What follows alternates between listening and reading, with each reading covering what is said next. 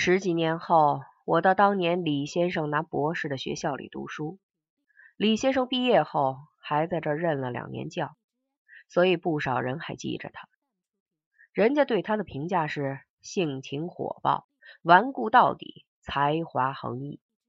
乍一听，只觉得自己的英文出了问题。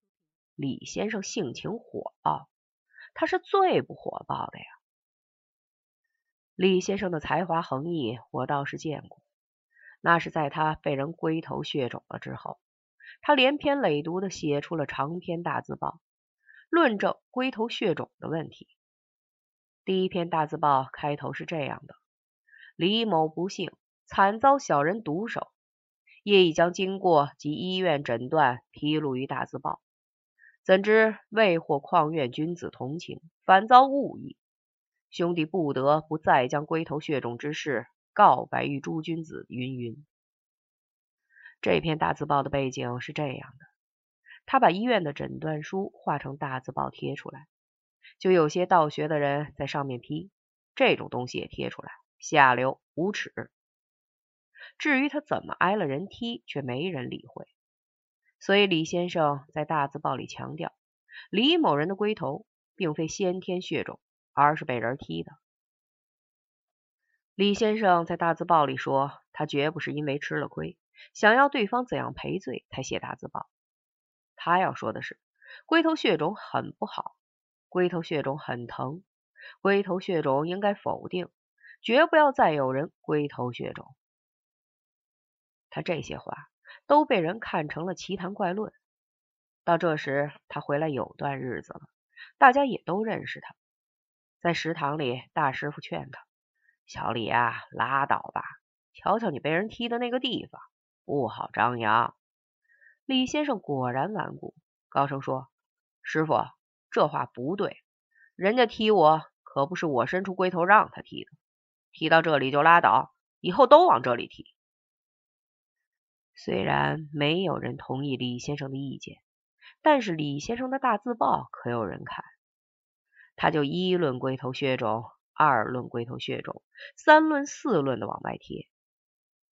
在三论里，他谈到以下问题：近来我们讨论了龟头血肿，很多人不了解问题的严重，不肯认真对待，反而一味耻笑。须知，但凡男人都生有龟头，这是不争的事实。龟头挨踢就会血肿，而且很疼。这也是不争的事实，不争的事实何可笑之有？不争的事实又岂可不认真对待之？他这么论来论去，只把别人的肚子都要笑破。依我看，这龟头血肿之名，纯粹是他自己挣出来的。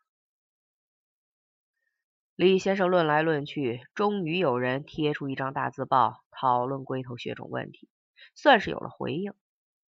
那大字报的题目却是“龟头血肿可以休矣”，其论点是：龟头血肿本是小事一件，犯不上这么喋喋不休。在伟大的文革里，大道理管小道理，大问题管小问题。小小一个龟头，它血肿也好，不血肿也罢，能有什么重要性？不要被它干扰了运动的大方向。一百个龟头之种也比不上接批茶。这篇大字报贴出来，也叫人批得麻麻扎扎，说作者纯属无聊。既知接批查之重要，你何不去接批查，来掺和着龟头血肿干嘛？照批者的意见，这李先生是无聊之辈，你何必理他？既然理他，你也是无聊之辈。但是李先生对这大字报倒是认真答辩了。他认为大道理管小道理，其实是不讲理。大问题管小问题，实则是混淆命题。就算揭皮查重要，也不能叫人龟头血肿啊！只论大小重要不重要，不论是非真伪，是混蛋逻辑。他只顾论着高兴，却不知这大小之说大有来头，所以就有人找上门，把他教训了一顿。总算念他是国外回来的左派，不知不罪。没大难为他，要不办起大不敬罪来，总比龟头血肿还难受。李先生也知道厉害，从此不再言语。这龟头血肿之事就算告一段落。流年似水，转眼就到了不惑之年，好多事情起了变化。如今，司机班的凤师傅绝不敢再朝李先生裤裆里飞起一脚弹踢。可是当年，他连我们都敢打。院里的哥们儿不少人吃过他的亏。弟兄们合计过好几回，打算等他一个人出来时，大家蜂拥而上，先请他吃几十斤煤块，然后再动拳脚。听说他会武功，我们倒想知道，挨了一顿梅雨后，他的武功还剩多少。为了收拾这姓凤的，我们还成立了一个杀鸡战斗队，本人就是该战斗队的头。我曾经三次带人在黑夹道里埋伏短他，都没短到。凤师傅干过侦察兵，相当机警，看见黑地里有人影就不过来。第四次，我们用弹弓把他家的玻璃打坏了几块。黑更半夜的，他也没敢追出来。经过此事，司机班的人再不敢揍矿院的孩子。关于龟头血肿，我们矿院的孩子也讨论过，得到的结论是李先生所论完全不对。我们的看法是，世界上的人分两种：龟头血肿之人和龟头不肿之人。你要龟头不肿的人理解血肿之痛，那是完全不可能的。唯一的办法是照他当下猛踢一脚，让他也肿起来。